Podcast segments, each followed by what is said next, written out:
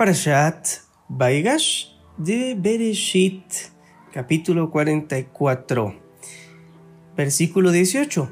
Entonces Yehudá se acercó a él, es decir, a Yosef, y le dijo, por favor, mi amo, permíteme que yo, su servidor, le diga algo. No se enoje contra mí, pues usted es como paro. Eso quiere decir, ¿verdad?, que es tan importante como faraón. Versículo 19. Usted nos preguntó a nosotros, servidores suyos, si teníamos padre o hermano. Y así le respondimos, mi amo, tenemos un padre anciano y un joven muchacho hijo de su vejez. Su hermano falleció y él quedó solo de parte de su madre y su padre lo ama. Entonces usted nos dijo a nosotros, servidores suyos, que se lo trajéramos para que pudiéramos verlo. Y así le respondimos a usted, mi amo, el joven no puede dejar a su padre, pues si lo dejase moriría, pero usted insistió sobre nosotros, servidores suyos, si no descendiese su hermano menor con ustedes, no volverán a ver mi rostro. Y cuando llegamos a lo de mi padre, su servidor, le transmitimos las palabras suyas, mi amo. Cuando nuestro padre nos dijo que volviésemos a comprar provisiones, nosotros le respondimos que no podíamos descender a Egipto y que solo descenderíamos si nuestro hermano menor iría con nosotros, porque no podríamos presentarnos ante el hombre a menos que estuviésemos con nosotros nuestro hermano menor. Nos dijo entonces nuestro padre su servidor, ustedes saben que dos hijos me dio mi esposa Rachel, uno de ellos ya me ha abandonado y yo dije que sin duda ha sido despedazado. Y no le he vuelto a ver. Y si también a éste quitasen de mi presencia y le sucediese alguna desgracia, harían descender mi ancianidad con dolor a la sepultura. En el versículo 30 continúa exponiendo Yehudá ante Faraón. Ahora, cuando llegué ante mi padre, servidor suyo, y el joven no estuviese con nosotros, siendo que su alma está tan ligada al alma de él. Bereshit capítulo 44, versículo 31. Al ver que el joven no está, moriría. Y así nosotros, servidores suyos, provocaremos que la ancianidad de nuestro Padre descienda a la sepultura con dolor, pues yo, servidor suyo, asumí la responsabilidad por el joven ante mi Padre. Si no lo volviese a traer, cargaré yo la culpa para con mi Padre todo el tiempo. Ahora, por favor, Permita que yo, su servidor, quede en lugar del joven como sirviente suyo y que el joven vaya con sus hermanos. Pues, ¿cómo me presentaré yo ante mi padre sin que el joven esté conmigo? No podré ver el dolor que sufriría mi padre. Bereshit capítulo 45 versículo 1. Yosef, no pudiendo contener sus emociones ante los presentes, ordenó, hagan salir a todos los ajenos a mi presencia. Y no quedó nadie con Joseph cuando se dio a conocer a sus hermanos. Entonces lloró en voz alta, lo oyeron los egipcios y lo oyó la gente de la casa de Paro. Dijo Joseph a sus hermanos, Yo soy Joseph. ¿Vive mi padre aún? Pero sus hermanos no podían responderle porque estaban desconcertados ante él. Dijo entonces Josefa a sus hermanos, por favor acérquense a mí. Y ellos se le acercaron. Les dijo, yo soy Joseph, su hermano, a quien vendieron a Egipto. Pero no se aflijan ni les pese por haberme vendido acá que para preservar la vida me envió Elohim delante de ustedes, porque ya son dos años que hay carestía en la tierra, y aún restan cinco años en los que no habrá ni arada ni ciega. Elohim envió antes que a ustedes para asegurarles la supervivencia en la tierra, para sostenerlos de una manera extraordinaria. Bereshit capítulo 45 versículo 8. O sea, no fueron ustedes quienes me enviaron acá, sino Elohim que me puso como gran visir de Paro, como amo de toda su casa y como gobernador de todo Egipto. Apúrense y vayan a lo de mi padre y díganle, así dijo tu hijo Yosef, Elohim me designó amo de todo Egipto. Desciende a mí, no te detengas. Como comentario, se hace mención de que literalmente no dice vayan, sino hacienda. El versículo 10 dice, habitarás en el distrito de Gosén y estarás cerca de mí, tú, tus hijos y tus nietos, tu ganado menor, tus vacunos y todo lo que tienes. Como comentario, el distrito de Gosén es la zona del delta del Nilo, zona rica para la cría del ganado. Versículo 11. Y yo te sustentaré allí, pues todavía restan cinco años de hambre para que no empobrezcas ni tú, ni tu casa, ni nada que sea tuyo. Miren, sus ojos ven y también los ojos de mi hermano Beniamín, que es mi boca la que está hablando. Cuéntenle a mi padre toda mi gloria en Egipto con todo lo que vieron. Apresúrense a traer a mi padre acá. Entonces se echó sobre el cuello de su hermano Beniamín y lloró. Benjamín también lloró sobre su cuello. Besó a todos sus hermanos y lloró sobre ellos. Y después de que lo vieron llorar y que las lágrimas brotaban de su corazón, sus hermanos hablaron con él. La novedad se divulgó en el palacio de Paro. Vinieron los hermanos de Yosef, y la noticia le pareció bien a Paro y a sus servidores. Paro le dijo a Yosef, diles a tus hermanos, hagan así, carguen sus animales y vayan, vayan a la tierra de Canaán, y tomen a su padre y a sus familias y vengan hacia mí, que yo les daré lo mejor de la tierra de Egipto, y comerán de lo más seleccionado de la tierra. Bereshit capítulo 45 versículo 19. Tú tienes el mandato de ordenarles a tus hermanos, hagan esto, tomen carros de la tierra de Egipto para sus niños y para sus mujeres, traigan a su padre y vengan, y no se preocupen por sus pertenencias, porque lo mejor de toda la tierra de Egipto es de ustedes. Y así hicieron los hijos de Israel. Yosef les dio carros por mandato de paro y también les dio provisiones para el camino. A cada uno de ellos les dio mudas de ropas, pero a Benjamín le dio 300 monedas de plata y 5 mudas de vestimentas. Y a su padre le envió lo siguiente, 10 asnos cargados con lo mejor de Egipto y 10 asnas cargadas de cereal, pan y otros víveres para su padre para el viaje. Así, despachó a sus hermanos y ellos se fueron. Pero previamente les dijo, no se perturben en el camino. Se fueron de Egipto y llegaron a la tierra de Canaán, a lo de su padre Jacob, y le dieron las novedades. Le dijeron, Yosef vive aún, y que él era el gobernador de todo Egipto. Pero su corazón tuvo un cambio de parecer y no les creyó.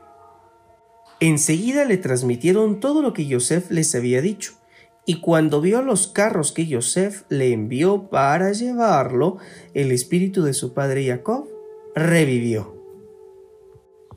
Bereshit capítulo 45 versículo 28. Entonces dijo Israel, Esto es mucho. Mi hijo Yosef vive aún. Iré y lo veré antes de morir. Bereshit capítulo 46 versículo 1 Entonces Israel se puso en marcha con toda su hacienda y llegó a Beersheba, donde ofreció sacrificios a Elohim de su padre Isaac. Elohim le habló a Israel en visiones de noche y le dijo, Jacob, Jacob. Y él respondió, aquí estoy. Le dijo, yo soy el El, Elohim de tu padre. No temas descender a Egipto, pues allí te estableceré como una gran nación.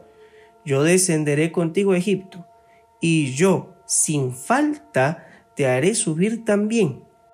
Y Joseph pondrá su mano sobre tus ojos. En un comentario se hace ver de que lo que el Todopoderoso le está prometiendo a Jacob se refiere a que será enterrado en Israel, no que va a ser enterrado en Egipto, sino que él será enterrado en Israel y será su hijo Joseph quien cierre sus ojos o le acompañe hasta el tiempo en donde vaya a dormir. Versículo 5. Entonces Jacob se levantó de Beersheba, los hijos de Israel llevaron a su padre Jacob junto con sus hijos y sus esposas en los carros que Paro había enviado para transportar. Tomaron sus rebaños y sus bienes que adquirieron en la tierra de Canaán. Jacob llegó a Egipto con todos sus descendientes. Sus hijos y sus nietos estaban con él y también llevó a sus hijas, sus nietas y toda su descendencia consigo a Egipto. Versículo 8. Estos son los nombres de los hijos de Israel que llegan a Egipto, Jacob y sus hijos. El primogénito de Jacob era Rubén, los hijos de Rubén, Hanoch, Palú, Hetzron y Carmí, los hijos de Shimón, Yemuel, y Amim, y Oad, y Ahim, Zohar y Shaul, hijo de la canaanita. Los hijos de Leví, Gerson, Kehat y Merari. Los hijos de Yehudá, Er, Onán, Shelah, Peretz y Seraj. Pero ya había muerto Er y Onán en la tierra de Canaán. Y los hijos de Peretz fueron Hetzron y Hamul, los hijos de Yesahar, Tolá, Puba, Yov y Shimron, los hijos de Zebulón, Sered, Elón y Yahleel. Esos son los hijos de Lea que tuvo con Jacob en Padam Aram además de su hija Dina. Sus hijos y sus hijas hacían un total de 33 almas. Los hijos de Gad, Tzifion, Hawi, Shuni, Etzbon, Eri, Arodi y Areli. Los hijos de Asher, Imna, Isba, Isbi, Beria y a la hermana de ellos, Seraj, los hijos de Beria, Geber y Malquiel. Esos son los hijos de Silpa, sirvienta, que Labán entregó a su hija Lea. Ella dio a luz para Jacob estas dieciséis almas. Y los hijos de Rachel, esposa de Jacob, Yosef y Binyamin. A Yosef le nacieron en la tierra de Egipto Manashe y Efraín, de su matrimonio con Asenat, hija de Potifera, sacerdote de On. Los hijos de Binyamin, Bela, Bejer, Asbel, Gerá, Naaman, Eji, Rosh, Mupim, Jupim y Ard. Estos son los hijos de Rahel que dio a luz para Jacob, en total 14 almas. Los hijos de Dan, Hushim, los hijos de Neftalí, y a Etzel, Guni, y Etzer, y Shilem. Esos son los hijos de Bilá, sirvienta que Labán entregó a su hija Rachel. Ella dio a luz para Jacob esas siete almas. Toda la gente que sale con Jacob hacia Egipto sus propios descendientes son 66, además de las esposas de los hijos de Jacob y los hijos de Joseph que le nacieron en Egipto. Otras dos almas, todas las almas de la casa de Jacob que vinieron a Egipto fueron 70. Para finalizar, existe un comentario que dice que no existe la palabra almas. Literalmente no se está diciendo almas, sino que alma. Esto pues se refiere a que bajan o descienden a Egipto como una sola alma, un solo pueblo. Bereshit capítulo 46 versículo 28. Jacob envió a Judá delante de él y a lo de Joseph para organizar los preparativos para su llegada a Gosén. Arribaron al distrito de Gosén. Yosef preparó su carro y fue a Gosén al encuentro de su padre Israel.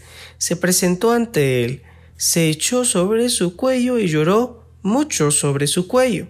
Israel le dijo a Yosef, Ahora, después de haber visto tu cara, ya puedo morir, pues vives aún. Yosef le dijo a sus hermanos y a la familia de su padre, Iré e informaré a Paro y le diré, mis hermanos y la familia de mi padre, que estaba en la tierra de Canaán, vinieron hacia mí. Los hombres son pastores, siempre han sido hacendados. Trajeron su ganado menor, sus vacunos y toda su hacienda.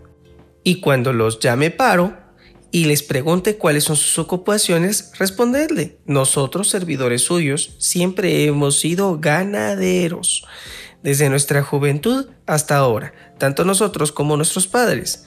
Así podrán habitar en el distrito de Gosén, porque todo pastor de ovejas es abominación para los egipcios. Bereshit capítulo 47 versículo 1 Joseph fue y le dijo a Paro, mi padre y mis hermanos, con sus ovejas, sus vacunos y toda la hacienda, vinieron de la tierra de Canaán y están en la tierra de Gosén. Tomó a cinco de sus hermanos y se los presentó a Paro, o sea, a Faraón. Paro les preguntó a sus hermanos, ¿cuáles son sus ocupaciones? Y ellos respondieron a Paro, nosotros, tus servidores, somos pastores de ovejas, tanto nosotros como nuestros padres. Hemos venido para residir temporalmente en esta tierra. Le explicaron a Paro, ¿por qué no hay pastos para nuestros rebaños? Por ser tan severa la carestía en la tierra de Canaán. Ahora pues, permíteme que habitemos en la tierra de Gosén. Entonces Paro le habló a Joseph diciendo, tu padre y tus hermanos han venido a ti, la tierra de Egipto está delante tuyo en lo mejor de la tierra asienta a tu padre, a tus hermanos que habiten en la tierra de Gosén. Y si conoces entre ellos hombres hábiles, ponlos capataces de lo mío, es decir, de mi hacienda. Entonces Joseph trajo a su padre Jacob y lo presentó ante Paro. Jacob saludó a Paro. Paro le preguntó a Jacob, ¿cuántos años tienes? Jacob respondió a Paro, mis eh, peregrinaciones por la vida ya llevan 130 años. Pocos y malos han sido los años de mi vida y no han alcanzado el bienestar a los años de la vida de mis padres, a los días de su residencia temporaria sobre la tierra. Entonces Jacob bendijo a Paro y se retiró de la presencia de Paro. Bereshit capítulo 47 versículo 11. Yosef estableció a su padre y a sus hermanos y les dio posesión en la tierra de Egipto, en lo mejor de la tierra, en el territorio de Ramsés, es decir, en el noroeste del delta del Nilo, en el distrito de Gosem, como había ordenado Paro. Yosef aprovisionó de pan a su padre, a sus hermanos y a toda la casa de su padre de acuerdo a las necesidades de sus hijos. No hubo pan en toda la tierra durante los dos años de carestía. La hambruna era muy severa Egipto y Canaán estaban exhaustos por la hambruna. Yosef recaudó todo el dinero circulante en la tierra de Egipto y en la tierra de Canaán por las provisiones que le compraron. Yosef atesoró el dinero en el palacio de Paro. Al acabarse el dinero de la tierra de Egipto y de la tierra de Canaán, todo Egipto vino a lo de Yosef diciendo, danos pan porque hemos de morir en tu presencia solo porque no hay dinero? Entonces dijo Yosef, entreguen su ganado y les daré provisiones a cambio de su ganado si se acabó el dinero. Ellos trajeron su ganado a Yosef y Yosef les dio pan por los caballos, por los rebaños del ganado menor, por los vacunos y por los asnos. Yosef les administró el pan y se los proveyó a cambio de todos sus ganados aquel año. Ese año culminó. Al segundo año de los años de carestía, fueron a lo de él y le dijeron, no ocultaremos a mi amo que, habiéndose gastado el dinero y siendo que los ganados ya pertenecen a mi amo, nada nos queda para mi amo, sino nuestros cuerpos y nuestra tierra. ¿Por qué hemos de perecer ante tus mismos ojos, nosotros y nuestra tierra? Cómpranos a nosotros y a nuestra tierra a cambio de pan, y nosotros y nuestra tierra seremos esclavos de paro. Danos semillas, así viviremos y no moriremos, y la tierra no quedará desolada. De este modo Yosef adquirió todas las tierras de Egipto para Paro, porque los egipcios vendieron cada uno su campo, pues era muy severo el hambre sobre ellos. Así la tierra pasó a ser propiedad de Paro. Y al pueblo lo transfirió a las ciudades desde un extremo de Egipto hasta el otro extremo.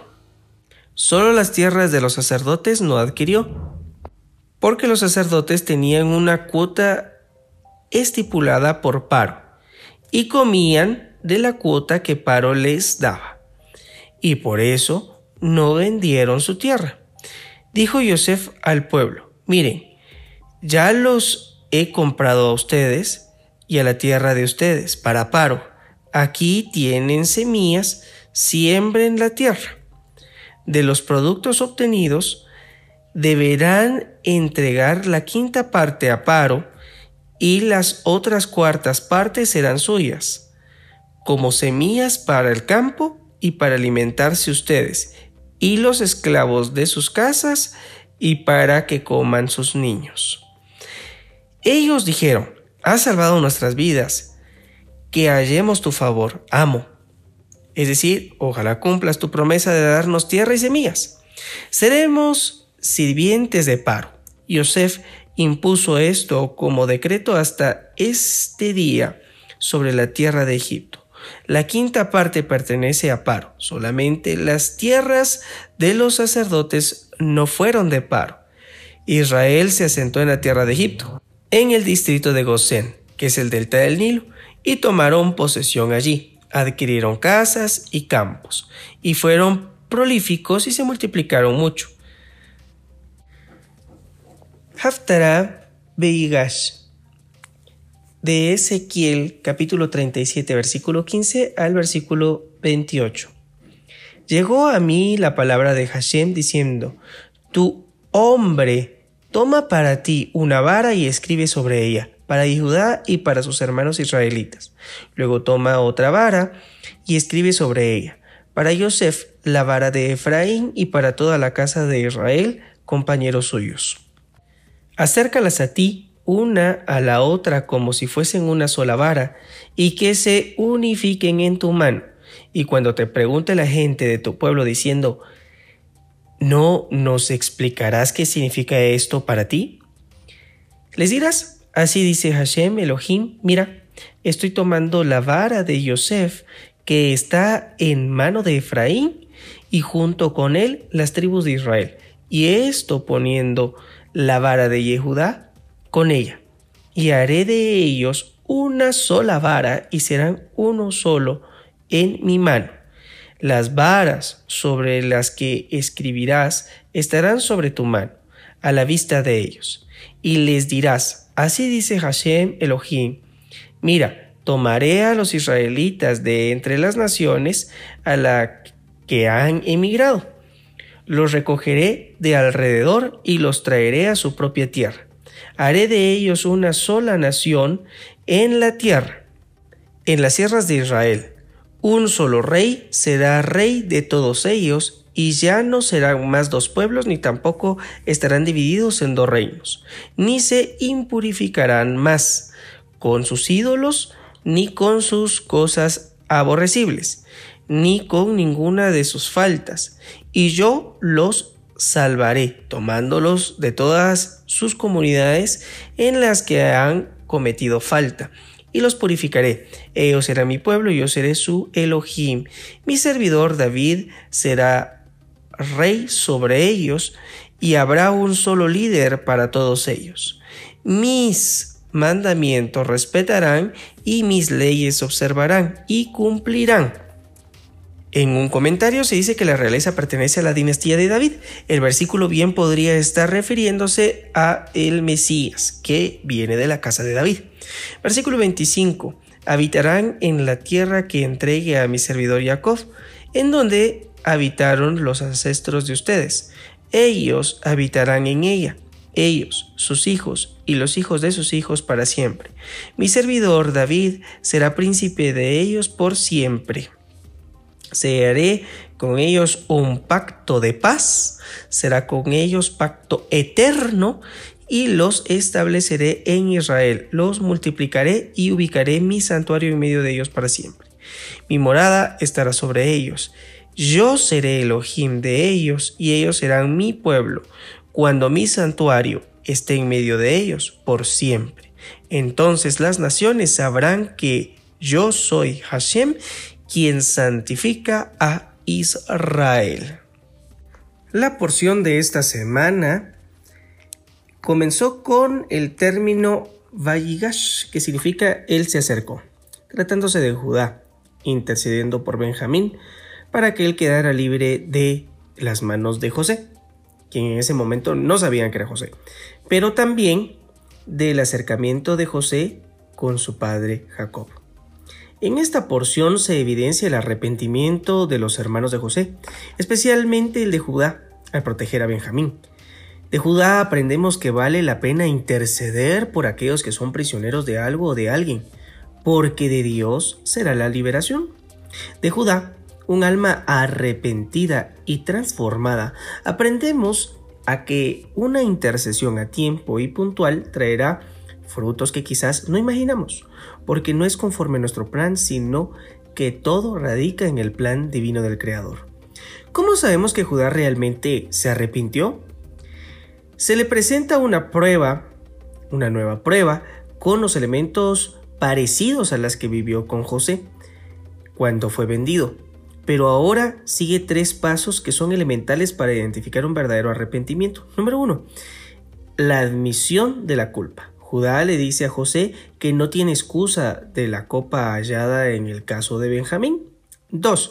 Confiesa, admiten la responsabilidad colectiva de que le hicieron, de lo que le hicieron a José, eh, excepto Rubén, porque recordamos que Rubén mm, quiere salvar la vida de José, quien no actuó como los otros. Y número 3. Y cambió de conducta. Judá ahora toma la responsabilidad dice, ahora pues te ruego que quede este tu siervo como esclavo de mi señor en lugar del muchacho y que el muchacho suba con sus hermanos. Esto demuestra que existió un verdadero arrepentimiento. De José aprendemos que aunque vivió en lo bajo, es decir, en Egipto, nunca cambió para mal, es decir, no dejó su condición y su espiritualidad. De esta porción aprendemos que los planes del Eterno sobrepasan todo entendimiento, pues lo que parecía una vida terrible para José se convirtió en el salvaconducto para la sobrevivencia, no solo de José, de su familia, sino que también de todos los alrededores. José pues trascendió y transformó. Pareciera que es contraproducente que Dios haga descender a Israel, es decir, a Jacob, a Egipto, sin un propósito. Ahí se le indica que será fructífero y de él saldrá una gran nación. También logró ser luz entre el mundo, haciendo que muchos creyeran en el Rey Eterno, en el Todopoderoso. Otro propósito era vivir en la tierra del que intimida. ¿Cuál es el propósito de vivir en la tierra del que intimida? Bueno, para destruirla desde adentro, ya que este era el reino más poderoso en ese tiempo esa era la clave para sobreponerse a él. El único riesgo es poderse habituar al exilio. Así que lo que se buscaba era poder destruir el reino más poderoso, el imperio más poderoso, desde adentro. Después todos los demás reinos a los que se enfrenta Israel no tienen la misma potencia o capacidad que Egipto. Jacob transformó al mundo, es por ello que cuando descienden a Egipto están 70 almas llegando a esta tierra, símbolo de esas 70 naciones que se describen en la escritura. Primero debe curarse el mundo y luego transformar al mundo. El perdón es un valor trascendental. De José aprendemos que pagó el mal con bien. De él aprendemos a tener autocontrol y de su bondad seamos mejores cada día. Si contamos las almas que descendieron a Egipto, tú te darás cuenta que son 69 y no 70. Existen varios comentarios al respecto. Algunos comentaristas indican que Jacob era el número 70. Otros dicen que Jehobed, que nace cuando ingresan a Egipto. Pero el comentario que a mí más me ha gustado es de que Dios se incluyó dentro de los 70. Por eso dice, no tengas miedo de bajar a Egipto, porque te estableceré como una gran nación allí. Descenderé con ustedes a Egipto y te traeré nuevamente a la tierra de tus padres. Bueno, entonces para esta semana nos corresponde profundizar cuál será el propósito del exilio en Egipto. Y parte del ejercicio para meditar y para trabajar en esta semana es de que ejercitemos nuestro andar en el proceso del arrepentimiento. Tratemos de practicar esos tres procesos de arrepentimiento y realmente seremos libres. Mi nombre es Juan Carlos Castillo Rodríguez y es un gusto haberte acompañado en esta porción semanal. Espero encontrarte en una próxima oportunidad. Shalom.